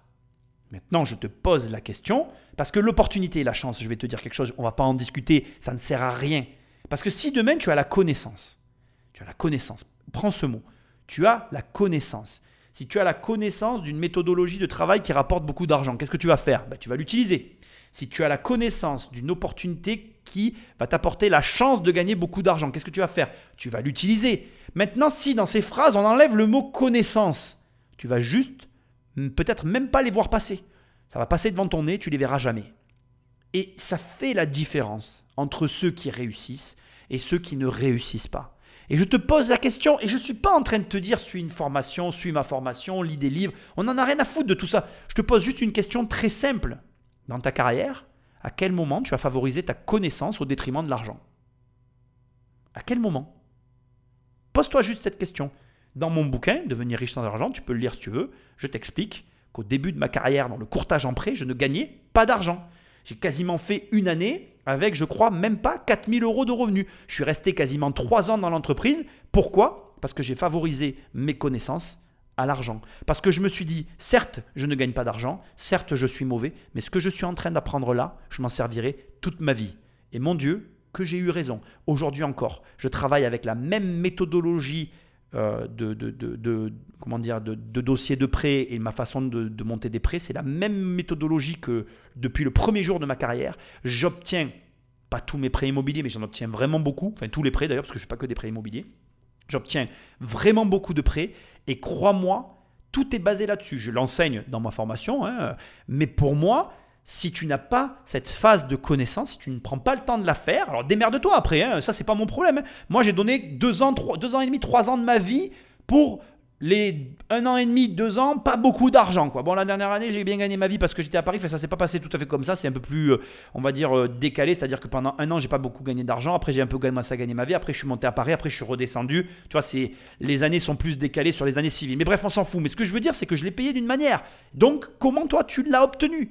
Soit tu l'achètes auprès de quelqu'un, soit tu vas à l'école, soit tu vas travailler pour Lazare, mais faut-il encore que tu les intéresses et que tu aies les compétences, mais favorise des connaissances financières pour à un moment donné être capable de saisir les opportunités et d'avoir de la chance. Mais si tu ne le fais pas, tout ce qui est arrivé à Jean-Marie Messier ne t'arrivera jamais. Et tout ce qui arrive aux personnes qui ont une quelconque réussite, et peu importe le niveau. On est bien d'accord. Donc tout ça, là, tout ce qui vient de se passer, c'est juste une conséquence de Lazare Brother. Pour le nouveau PDG, l'objectif est tout désigné. Il l'appelle convergence, entendez, entre les métiers des télécommunications et ceux de la communication. Un alliage entre deux secteurs où la Générale des Eaux est déjà implantée.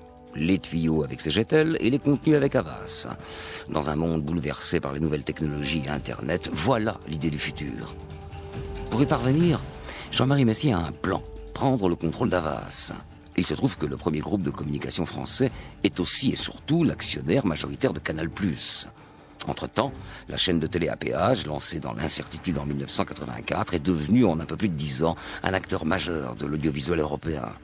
À sa tête, Pierre Lescure, qui a succédé en 1994 au fondateur André Rousselet. Le 9 mars 1998, l'annonce est officielle, la Générale des Eaux absorbe Havas.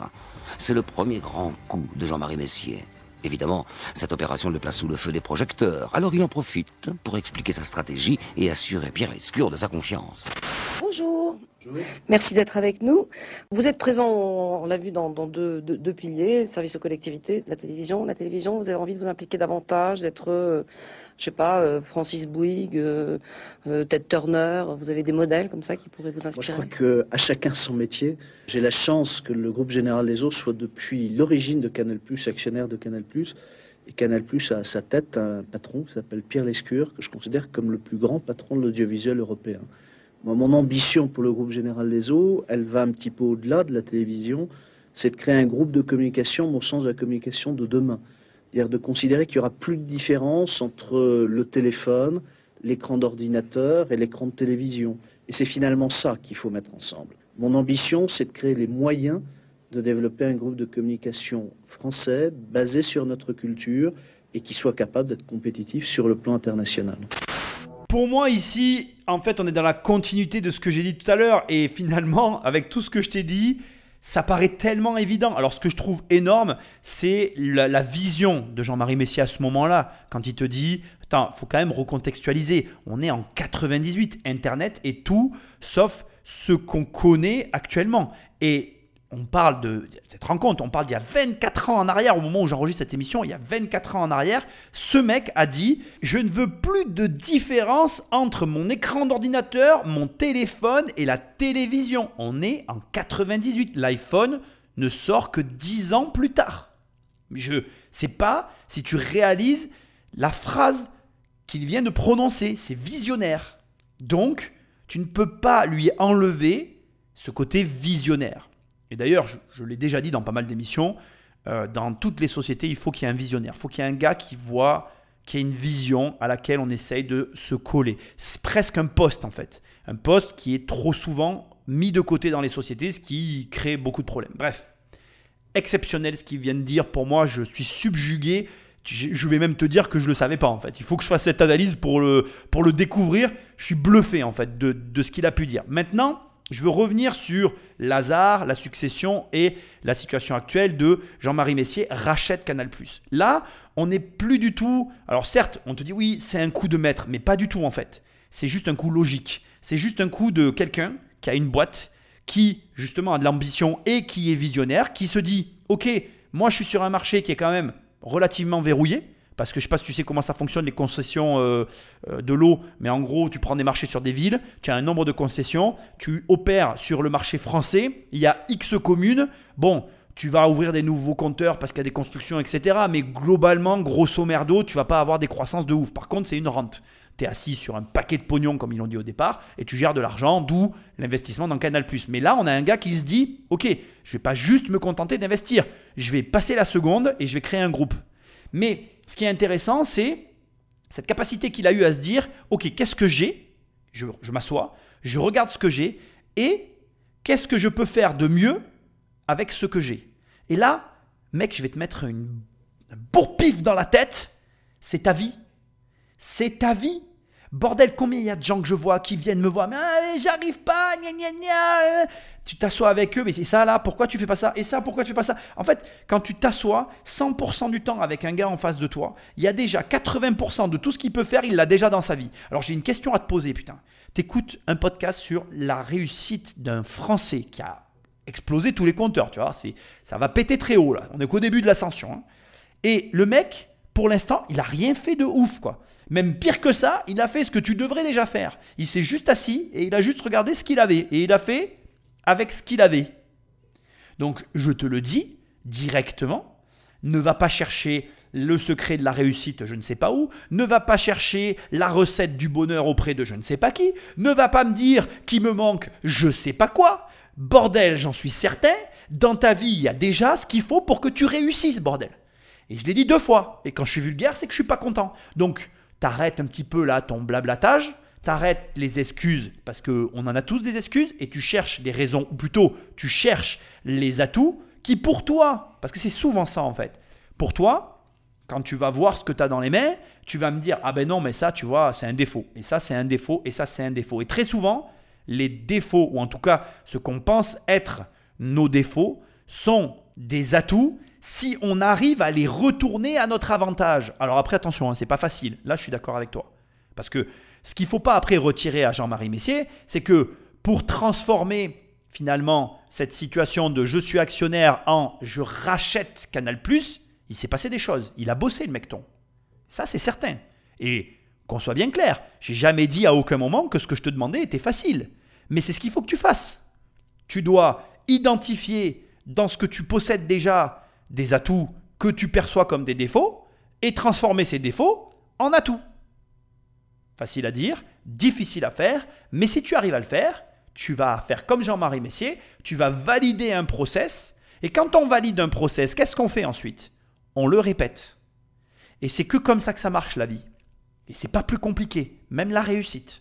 Là déjà, tu peux me dire merci. Bien sûr qu'après, il te faut des méthodologies, il te faut, comme je disais tout à l'heure, apprendre des connaissances, tu vas avoir des besoins par rapport à l'exécution de ton plan. Mais dans un premier temps, tu fais juste ce que je viens de te dire, et sûr, tu me remercieras. Tu m'enverras un message en me disant, comme j'en reçois souvent pour le podcast, putain, j'ai écouté ce que tu as dit et en fait, euh, ça marche. Ben ouais. Eh ouais, ma gueule. Allez, Patrick, Magneto. Quelques semaines plus tard, à Paris, au carrousel du Louvre. Il est 15h quand Jean-Marie Messier s'avance à la tribune de l'immense pavillon installé pour l'occasion. Devant les 1500 personnes qui composent l'Assemblée Générale des Actionnaires de la Générale des Eaux, le show peut commencer. J'ai eu envie de commencer cette intervention en vous disant vous êtes formidable. Le patron vient faire ratifier les dernières grandes décisions du groupe. La première, la pièce maîtresse de l'ensemble, c'est l'absorption d'Avas. La seconde, le transfert du siège social. Fini l'ancien immeuble de la rue d'Anjou, place à l'avenue Friedland, à deux pas de l'Arc de Triomphe. Enfin et surtout, adieu la générale des eaux, vive Vivendi. Oui, là, il y a Vivendi.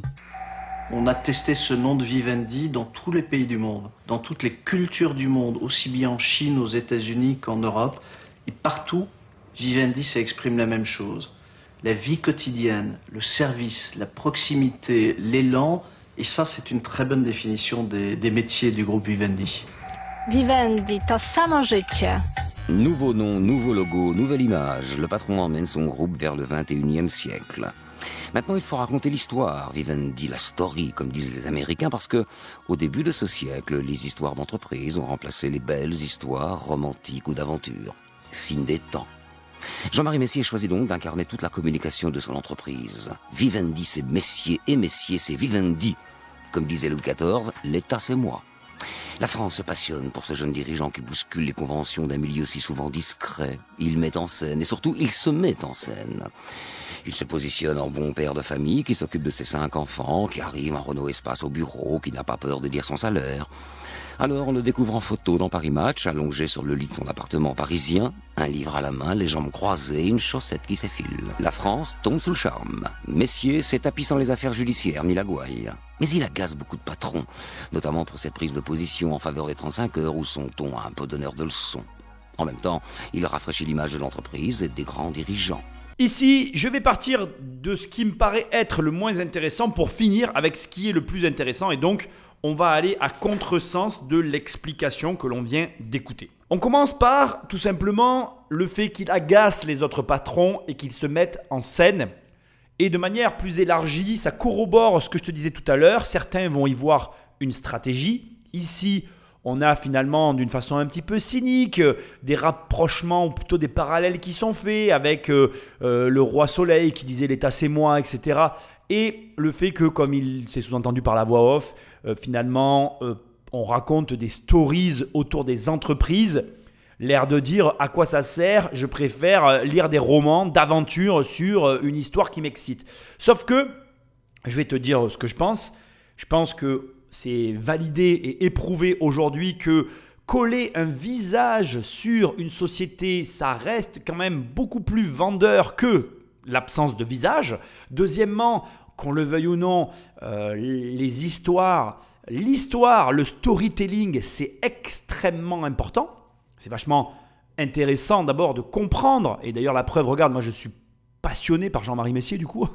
j'ai lu énormément de contenu, d'articles et aussi j'ai trouvé des parallèles dans des livres qui m'ont poussé à faire cette émission et c'est parce que l'histoire de Jean-Marie Messier est intéressante, qu'elle mérite qu'on s'y intéresse et donc qu'elle fait qu'on parle de ces personnages euh, voilà singuliers, particuliers et Jean-Marie Messier euh, pour moi euh, a d'une certaine manière compris le système et que tu colles ça sur de la stratégie ou non, ça restera ma vision jusqu'à la fin.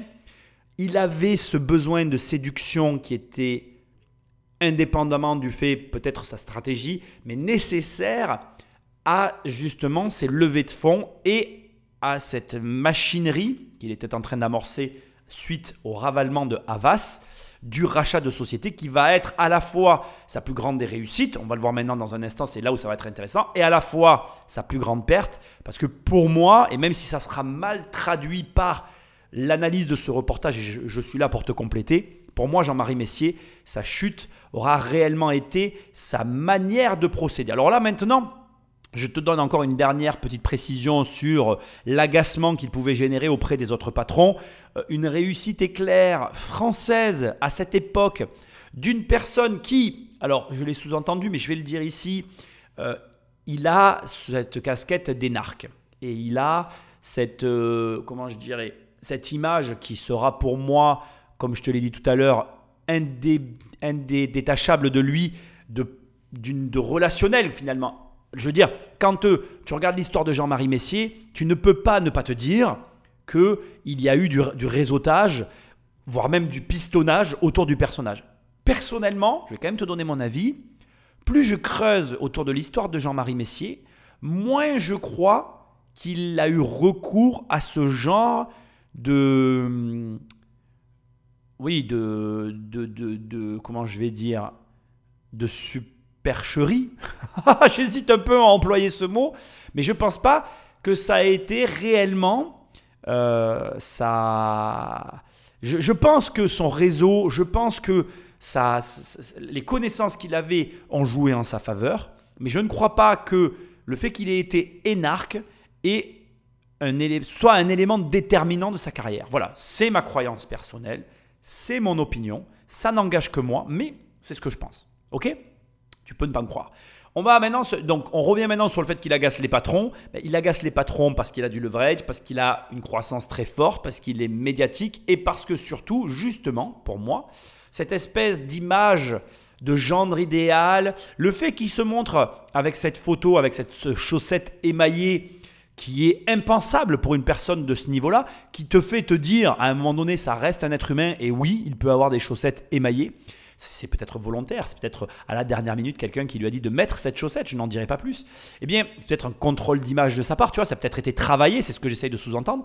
Mais ce que moi j'essaye de te dire ici, peu importe, ça crée un personnage agaçant pour d'autres patrons qui n'arrivent pas à produire ces résultats-là et qui cherchent à les obtenir. N'oublions pas quand même que au jeu de l'argent, nous cherchons tous la même chose et que quand quelqu'un l'obtient plus vite, plus fort et de manière plus éclatante que nous, on ne peut pas faire genre ni toi ni moi ni aucun d'entre nous, en tout cas tous ceux qui cherchons à avoir des résultats financiers, qu'on ne s'intéresse pas à ces gens-là.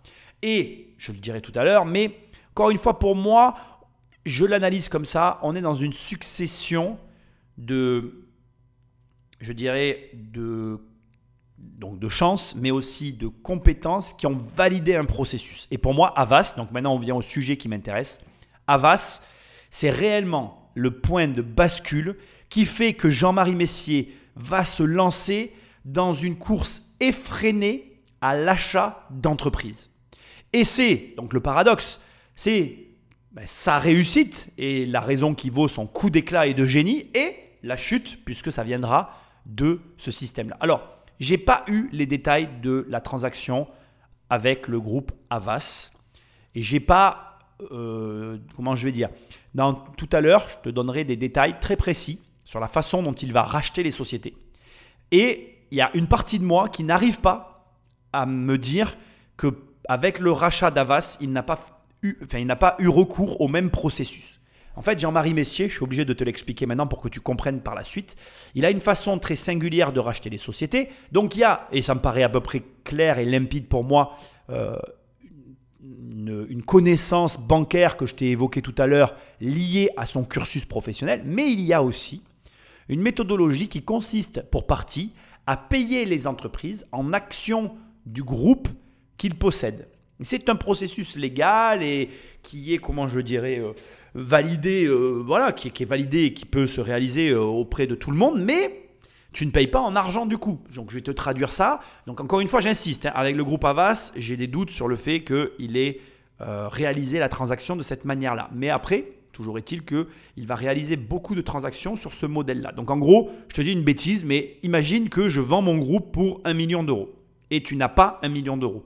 Parce que bien sûr, ça aurait été trop facile. Mais tu as la capacité de lever, par exemple, tu, me dis, ben voilà, moi je te paye 700 000 euros euh, ton entreprise, Nicolas, et je te donne 300 000 euros euh, d'actions de, mon groupe en guise de paiement. Donc au global, tu as bien 1 million d'euros, sauf que tu vas avoir pour partie, eh bien, l'argent sonnant et trébuchant en virement sur ton compte bancaire, puis pour autre partie, l'argent sous forme de titres détenus par toi, assortis souvent, hein, c'est comme ça que ça se, ça se, ça se gère en fait, c'est souvent assorti de conditions. Tu vas pas pouvoir vendre tes titres. Alors d'abord, ben, tu vas forcément céder un volume de titres, un volume de titres important à une personne, ce qui veut dire que la personne, si elle vend euh, tous les titres au même moment, ben, elle va avoir une influence sur les cours. Donc généralement, ce genre de transactions sont assorties de conditions de vente, premièrement. Et deuxièmement, il peut même y avoir des conditions d'écoulement. C'est-à-dire que, par exemple, tu ne pourras pas vendre plus de temps de titres par an sur X années, blablabla, pour maintenir le cours et pas voilà, faire baisser de façon euh, anormal finalement le cours d'une société. Après, on va avoir l'occasion de reparler de toute cette histoire. Moi maintenant, je vais me concentrer sur le groupe Avas pour que tu comprennes de quoi il est question et que tu comprennes bien ce qui s'est passé. Donc le groupe Avas, qu'est-ce que ça a généré? Ça a généré en fait euh, le début alors ça a généré aussi, comme tu l'as entendu, le changement de nom, le déménagement, ça a généré plein de choses, mais ça a généré aussi le, début du découpage de la société. Comment? Eh Bien déjà, il y avait une partie télécom, euh, au travers de CGTEL.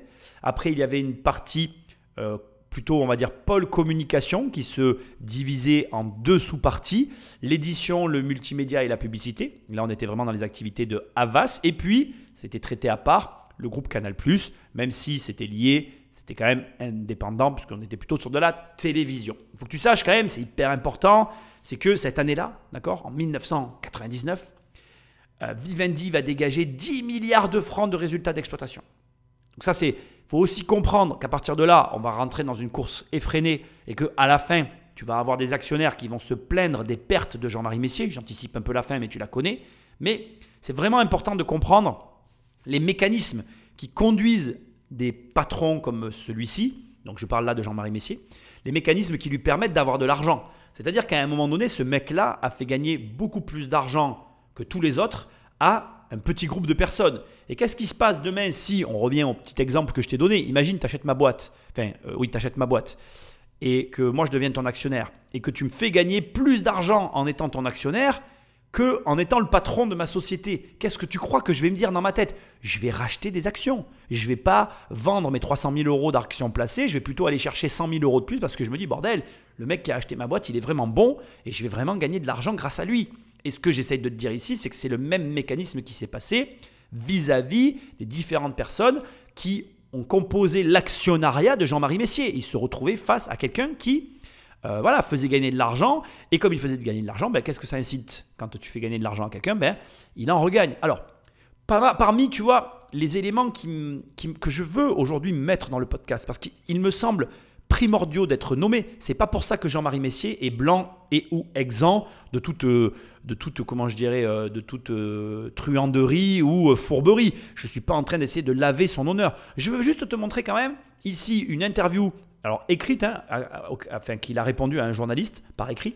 Je voudrais te retranscrire les, propos qu'il a tenus sur des questions que j'ai trouvées très intéressantes et aussi pour te montrer les enjeux à cette époque-là que pouvait représenter un groupe comme celui-là. Parce que dans le groupe, donc, il y avait, comme je te l'ai dit tout à l'heure, le multimédia, le télécom, la télévision, mais il y avait aussi la Générale des Eaux.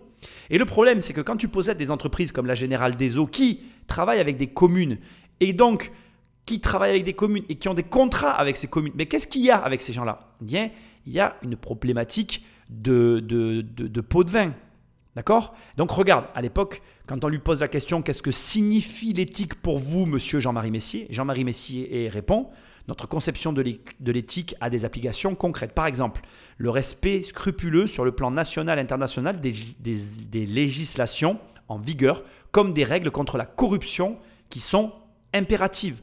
Leur non-respect entraîne l'exclusion du groupe. Point. C'est ça, c'est clair pour lui. À ce sujet, il insiste. Hein. il dit Je vous confirme l'arrivée en mai à mes côtés du magistrat Sylvie Darvisné. Donc en fait, il fait appel à un magistrat. Euh, donc il a, dû attendre qu'il accepte, que la magistrature accepte euh, son, sa démission euh, du Conseil supérieur pour pouvoir l'embaucher. Et ce magistrat allait avoir en interne dans son groupe à sa charge la supervision et la préparation d'un code éthique complet décliné en termes pratiques afin de permettre à ce que euh, les employés n'aient pas des comportements douteux vis-à-vis de, certains de leurs clients par rapport à certaines autres de leurs clients. Donc un exemple, d'accord? Est-ce que Vivendi, euh, pouvait sponsoriser un club de, un club de foot d'une municipalité dans, dans laquelle, en fait, euh, Vivendi, elle avait le contrat de la régie des eaux? Et tu vois, et c'est vrai que quand tu réalises, en fait, tout ce que ça pouvait impliquer de gérer un groupe comme celui-là, tu comprends que ce mec-là, qui a, eu cette démarche, d'un certain côté, je ne peux que lui accorder euh, du crédit et j'ai pas vraiment, en ce qui me concerne, de doute sur le fait que ça a été quelqu'un de droit, même si, je dois quand même te le dire à ce stade, il a eu des affaires, euh, il a eu des affaires qui l'ont incriminé pour, entre autres, de l'abus de biens sociaux et aussi euh, de la comptabilité que je qualifierais d'imaginative, d'accord? En gros, il a euh, joué de la compta, mais je suis désolé de te le dire, premièrement, tous les chefs d'entreprise le font, jouer de leur comptabilité, parce que ben, parfois, voilà, tu dois, faire des, tu dois prendre des décisions, et c'est pas, pas systématiquement illégal. voilà, je suis désolé de te le dire, mais moi je vais te prendre un cas concret qui m'est déjà arrivé et qui n'est pas illégal. Tu fonctionnes sur des années civiles et pour diverses raisons, tu, fais ton, tu, as des encaissements qui sont décalés et tu as tes encaissements qui sont faits euh, le mois après le mois de la clôture de tes comptes et de ton bilan. Donc en gros, par exemple, ton, ta fin de bilan, elle est en mai. Tu as travaillé de mai à mai sur toute une année. Et tu as toutes tes ventes sur lesquelles tu as travaillé pour toute l'année. Alors moi, je travaille avec des notaires, si tu veux. Donc bon, forcément, mes ventes, euh, c'est le notaire qui donne les dates et c'est pas moi. Et les ventes de mon année civile sont réalisées au mois de juin. Et là, comptablement, le comptable te dit, bon, ben, qu'est-ce qu'on fait? Parce qu'en gros, vous avez payé pour votre euh, production, euh, en gros, vous avez payé votre, votre chiffre d'affaires sur l'année civile, mais vous encaissez vos revenus sur le mois suivant. Qu'est-ce qu'on fait, monsieur Popovic euh, avec, pose la question avec mon associé, mes associés, etc. Qu'est-ce qu'on fait? Et là, si tu veux, qu'est-ce que font les chefs d'entreprise dans ces cas-là? Ben, Ils regardent leur chiffre d'affaires tu regardes ton chiffre d'affaires et si tu as déjà fait ton chiffre, bah, tu dis écoutez non, c'est pas grave, on va pas prendre le mois le mois, on va pas intégrer le mois suivant, on le laisse à l'année suivante et tu sais que l'année d'après tu vas faire encore un meilleur chiffre d'affaires. Et il y a, y, a, y a aucune ça, c'est complètement légal. Alors attention, Jean-Marie Messier n'a pas fait ça. Il a eu de la comptabilité imaginative. Il a joué de sa comptabilité. On peut aller beaucoup plus loin et faire des choses illégales. Je n'ai pas fait des recherches sur ces affaires, je tiens à te le dire, parce que je vais t'expliquer pourquoi j'ai encore d'autres choses à te dire à, ce stade, mais je vais quand même t'expliquer des choses aussi hyper importantes sur l'abus de biens sociaux. Justement, il a été accusé d'abus de biens sociaux. Sauf que, il y a un truc que tu dois savoir, et tu vas le voir dans l'émission, mais tu le sais déjà, Jean-Marie Messier, il a une entreprise internationale et il était domicilié aux États-Unis. Sauf que, aux États-Unis, l'abus de biens sociaux n'existe pas. Donc, c'est très facile de dire Jean-Marie Messier a euh, fait de l'abus de biens sociaux d'un point de vue français, mais d'un point de vue américain, ça n'existe pas.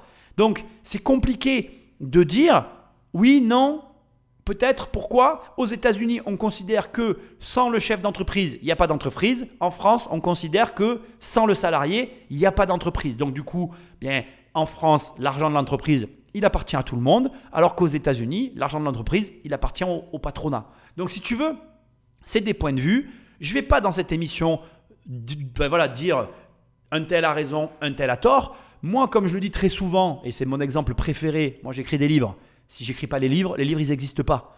Donc à partir de là, point à la ligne. C'est pareil pour tout le reste. Si le gars qui crée la boîte, il crée pas la boîte, la boîte elle n'existe pas. Je ne suis pas en train de dire que les salariés ne font rien. Je ne suis pas en train de dire que je crache sur le travail des salariés ou que l'argent n'est pas à eux. Mais je suis désolé. D'ailleurs, on le voit bien en fonction des patrons qui sont à la tête des entreprises. Les dites entreprises ne se comportent pas de la même manière. C'est bien que le patron, c'est pas tout le monde qui peut l'être déjà premièrement, et il a une importance relativement importante, sans vouloir faire de, pléonasme, mais j'en ai quand même fait un, dans la, fonction qu'il occupe au sein d'une société. Après, chacun euh, voit les choses comme il veut. Voilà.